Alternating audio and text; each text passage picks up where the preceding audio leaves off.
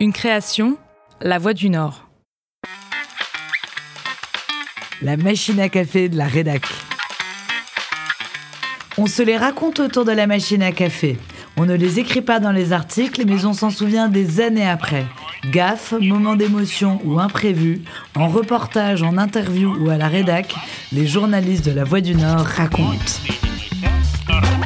À l'époque, je travaillais au service région de Nord-Éclair et j'étais spécialement chargé de couvrir l'affaire du Carlton, donc euh, une affaire de proxénétisme dans un, hôtel de Lille et qui avait petit à petit euh, dérivé sur euh, Dominique Strauss-Kahn.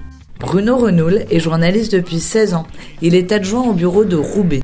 Et en fait, il y avait une, une, prostituée en particulier qui était citée comme ayant participé à des choses à l'hôtel Carlton et comme ayant participé à des voyages à Washington quand Dominique Strauss-Kahn était euh, patron du FMI. Et euh, personne n'arrivait à la trouver, cette, euh, cette femme. Et un beau jour, en fait, elle m'a contacté directement par mail parce qu'elle avait vu que je suivais l'affaire. Et puis j'avais fait un, petit édito où je où j'avais rappelé que c'était bien de se soucier aussi des femmes qui avaient été victimes dans cette affaire. parce qu'à l'époque, tout le monde s'en foutait un petit peu des, des prostituées de cette affaire. Et donc elle avait été touchée par ça. Et donc elle m'avait contacté. Pas forcément pour, pour faire un papier, en fait, au départ. C'était pour échanger avec moi, etc.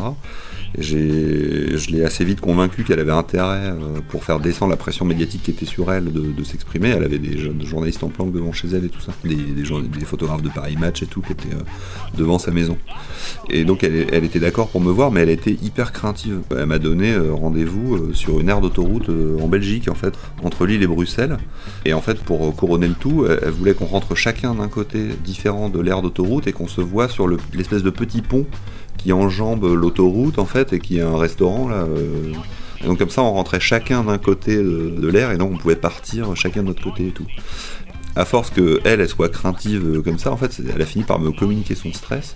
Et moi, sur tout, tout le chemin, en fait, je, m'imaginais des trucs. Je me disais, on est quand même dans une affaire de proxénétisme et tout ça.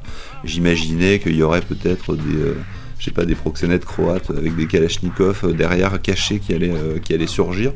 j'ai eu vraiment, je, je, me suis fait un petit peu des films sur cette rencontre. Et puis finalement, en fait, je suis descendu de ma voiture, j'ai grimpé dans ce pont qui enjambe l'autoroute et j'ai vu ce petit bout de femme euh, très inoffensif, euh, qui était beaucoup plus craintif que moi. L'interview s'est très bien passée et après on a sorti un papier exclusif qui a, qui a fait enrager les médias parisiens.